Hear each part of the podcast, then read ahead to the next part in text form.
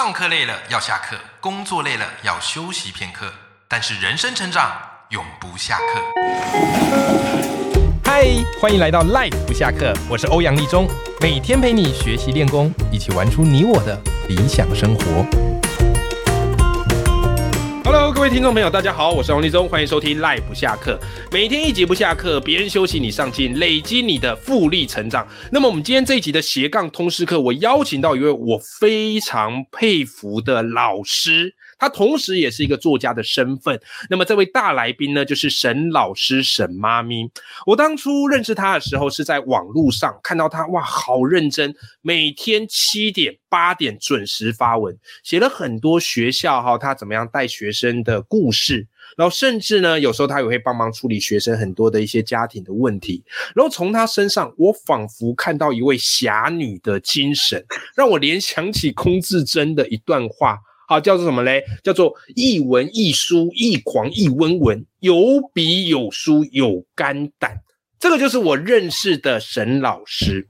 那沈老师最近出了一本新书，这本新书我觉得很有意思，叫做《谁的青春不叛逆》。哇，你知道吗？我读这本书的时候，我又读到另外一个完全不一样的沈老师。为什么呢？因为沈老师其实是一个很敢于为正义公理发声的人。可是，当他面对他的孩子，你要知道，有时候做母亲的哈，面对孩子处于青春期的风暴，反而是很不容易的，对不对？好，有很多的痛，好，有很多的这个必须要忍耐下来。好，所以这一本书我自己读完很感动，我很想要推荐给我们赖不下课的听众朋友们。如果你正处于孩子的青春期风暴，或是你正在带一群青春期的孩子，有时候你会不知道。他们到底怎么搞的？情绪来得很快，然后有时候话语非常非常的尖锐。那么这本书，我相信它可以陪伴你度过这无助的一段路。我们欢迎我们今天大来宾沈老师、沈妈咪。Hello，沈老师。嗨，老师好，我是沈老师，大家好。沈老师，我们也是老默契了，我们已直播了好几次了，对不对？对对对，你这是你的第几本书啊？第六本。你出书速度太快了，知道吗？我觉得好像每次刚做完你直播没多久，然后马上你编辑又 Q 我，就哎，沈老师又出一本新书了。我说是哦，我说我觉得你你出书速度非常快哎，那都是出版社的那个进度啦，不是我的，我就是一天只能写一篇文章。哎，这也很猛好吧？一天写一篇，一年三百六十五篇，一本书大概三十来篇，等于你一年可以出十本哦。按照这个速度来算，没有，对对对。所以老师，我发现你这本新书叫做《谁的青春不叛逆》。这本书的风格我非常的喜欢，因为它点出了很多这个陪伴青春期孩子的家长啊，然后读起来会觉得非常的有血有泪。那其实你。呃，其实很多的粉丝，还有很多听众朋友都知道，就是你有三个孩子，所以你等于是陪伴三个孩子走过青春期的这段路。那你的书里面其实有特别提到，就是你会发现，其实孩子在小时候都很乖，可是，一旦到了青春期，哇塞，瞬间好像变了个人似的。这边我就很好奇啊，你自己在陪青春期孩子相处的过程当中，哎，你自己观察你的孩子在言行上有什么剧烈的改变呢？我发现哦，就是你在越小的时候压得越紧的小孩，等到青春期的时候反弹的最厉害。是像我们我们家两个儿子，因为都在都在呃，就是学校的羽球队里面，所以那种球队教练非常非常严厉，所以你会发现说，好像国小啊、国中的时候很乖巧，可是等到离开那一个高压的环境以后，哇塞，那个反弹跳得好高啊！没错，就是。就是本来可能讲话的时候会很很听你的话啊，到后来就完全有的时候还是还会好像故意唱反调，没错，然后故故意想要让你生气。我觉得有的时候他是好像挑衅，要要让你生气，看你能对我怎样？对，对，我觉得就是在这段时间里面。不要被他们激怒，是一个很大很大的修养啊！啊，这个真的是非常非常的不容易，对不对？所以这真的是突如其来，就是孩子就是会想要挑衅你，挑战你的这个权威感，对不对？嘿，那其实我自己在读你的新书，你新书里面也有提到很多你跟大儿子还有这个哥哥弟弟还有女儿相处的一个过程。因为你有两个儿子，一个女儿嘛。那在女儿很贴心懂事，但是儿子在青春期哦，哇，就充满着故事了。所以张老师可以请你跟我们聊一聊，就是哥哥和弟弟他在青春期的时候，他给你的考验分别是什么呢？我们先聊哥哥好不好？嗯。我们家哥哥哈，他的呃脾气，他是他是那种很好胜的，他的个性大概跟我很像，就是嗯非常非常好胜的这样子。所以所以好胜的小孩哈，他们在呃很多事情上上面会想要赢。没错，你想要赢，没错，可能可能讲话想要赢你，或者是在很多行动上面会有很有威胁感这样子。对，那他在遇到困难的时候，他就会很焦躁啊，暴躁，讲话非常的尖锐。可是像弟弟就比较比较温和一点，他是比较内敛的小孩，所以他当他受伤的时候，他是伤害自己。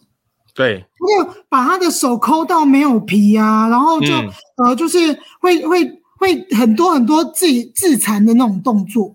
对对，所以就会就是每一个孩子他表现出来的状况不太一样。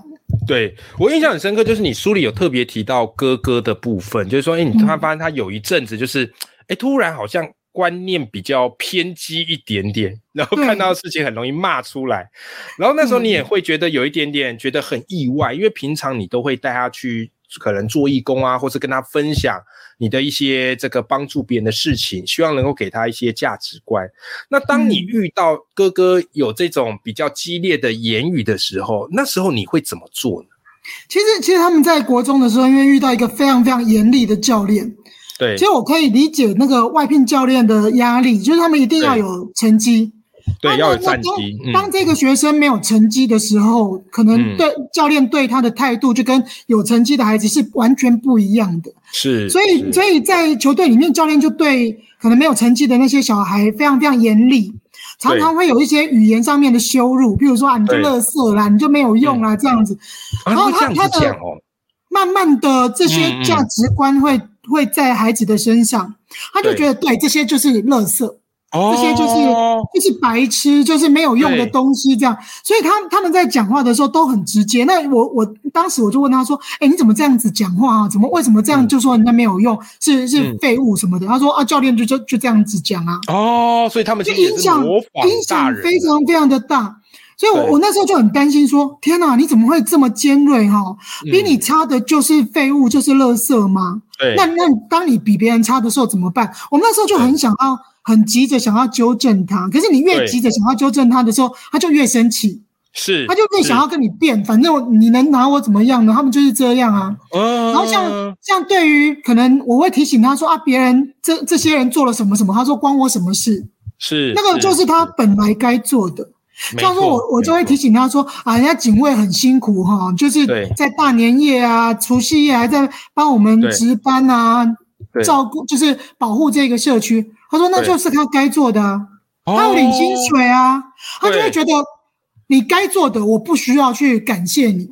没错，我我会觉得这件事很恐怖啊。那我今天我付出这么多，我可能一大早起来帮你做早餐，然后然后。”照顾你什么的，你是不是都觉得那是理所当然？理所当然，对对，所以他在那段时间是完全没有同理心，完全没有感谢的那种那种心态，这样子。我觉得讲到这边，应该听众朋友他们其实都会觉得，对对对，真的青春期孩子常常会是这样，就觉得视为一切为理所当然。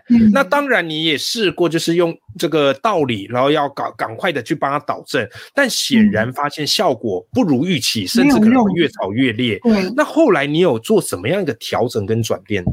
像有一次，我就帮他准备早餐，然后他就啊，我是买了一罐好像优格吧，优啊不是燕麦燕麦奶，然后还有一个包子什么的，啊，那包子真的热热的，我还帮他切了水果啊，帮他带了蜂蜜茶，然后他他就一上车带着早餐出门，一上车就跟我讲说，这个真难喝啊，就是那个燕麦奶啊，这个真难喝。我说除了除了抱怨这个很难喝以外，你可以跟我讲那个麦茶很好喝啊。嗯，就我会去提醒他说，其实你用这样的方式来回馈我，帮你准备早餐，其实我是还蛮难过的。对，妈妈也会受伤。这个你不喜欢，你可以直接跟我说你不喜欢，那我们明天就不要准备了。是他不需要用这种态度，所以他慢慢的他会发现，然后然后他的反应也很可爱。我跟他说，嗯，哎，除了除了你嫌弃这个以外，你也可以跟我说蜂蜜茶很好喝啊，你也可以谢谢我。他说谢谢你哦，就是就有的时候，呃，如果你骂他，他就会反弹。可是当你用这样软性的方式去跟他讲的时候，哎，他好像会停住。哎，对呢。这个还蛮好喝的呢，那为什么我只有针对这个东西，没有针对这个呢？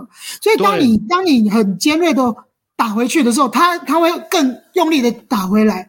可是当你用软性的去讲的时候，他好像打在棉花上面一样没力气。嗯，对。所以对于这这个时候的小孩，硬碰硬真的没有用。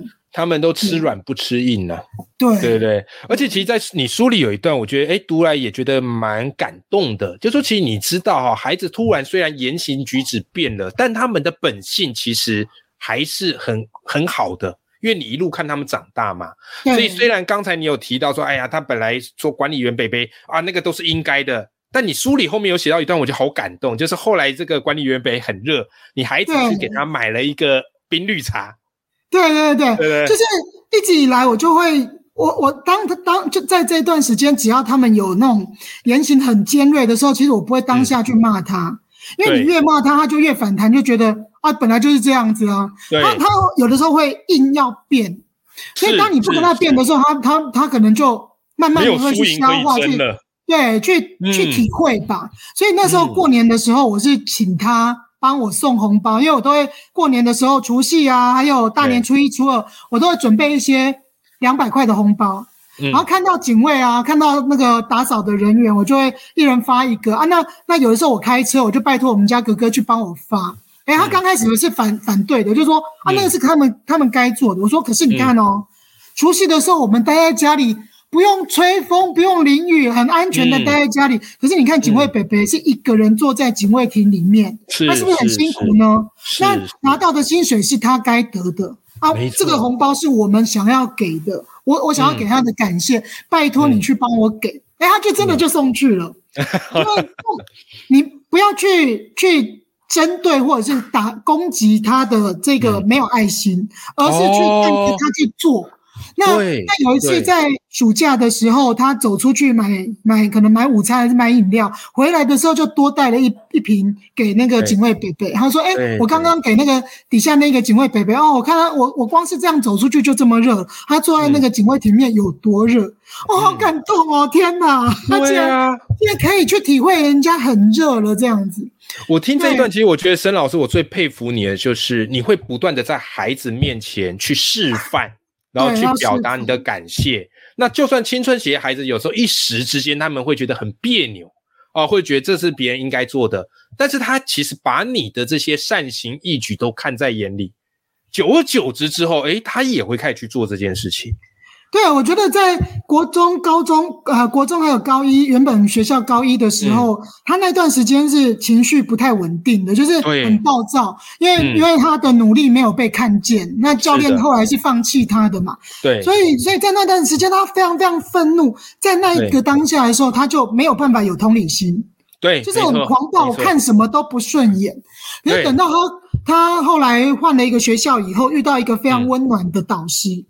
一个很好的导师，他慢慢的情绪平静下来以后，我刚刚说的那个给警卫饮料的那件事情，就是已经换到新的学校，然后他的心境平静了，生活顺利了，哎，他开始可以去看见别人的辛苦，是，因为有的时候只要只要小孩的心就是心稳定了以后，他真的就变正常孩子了，对。对，很多时候他们表现出来的言行，其实也许不一定是针对父母亲呐，可能是他的这些环境的压力呀、同才的压力，导致变成说父母亲变成他情绪的一个出口。对不对？那所以其实，在你的书里也特别提到一个很重要的观念，就是在面对青春期的孩子，我们要不说教陪伴是温柔的教养。那可是有时候难免呐，就是有时候孩子的言行举止真的太过分了。那虽然我们很想要这个温柔，并且包容他，但是我们也得让他知道，其实父母可能有一点不开心了，父母也是会在意了。在你书里，我觉得有一个很好玩的故事，哎，就是说你会用冷处理的方式传达你的心情给孩子。跟我们听众朋友分享一下好吗？哦，有一有一段时间，他就是很不想要去晚自习，嗯，然后他，我不知道这件事情为什么对他来讲这么重要，因为因为其实他们因为他们是私立的学校嘛，他因为又早上要搭校车的关系，所以早上五点四十五分就要出门。对，五点四十五，然后大概六点半到学校，手机就会被收走。对，直到晚上，就是如果没有没有晚自习的话，可能五点多五六点就回来。可是要晚自习的话，九点半才会回来。对，所以他就会觉得说，我晚上玩玩手机的这段时间被剥夺，为什么要晚自习呢？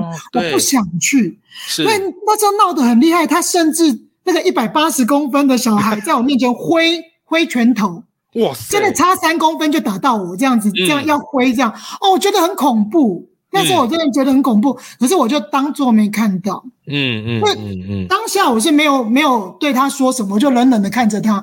隔天开始我就准备冷的早餐，冷处理嘛，就是因为你你觉得好像所有的事情都是我该做的，好，那提供早餐可能是妈妈该做的，我我舍不得他他没有吃，对，所以我就准备冷的啊，譬如说可能就冷的面包。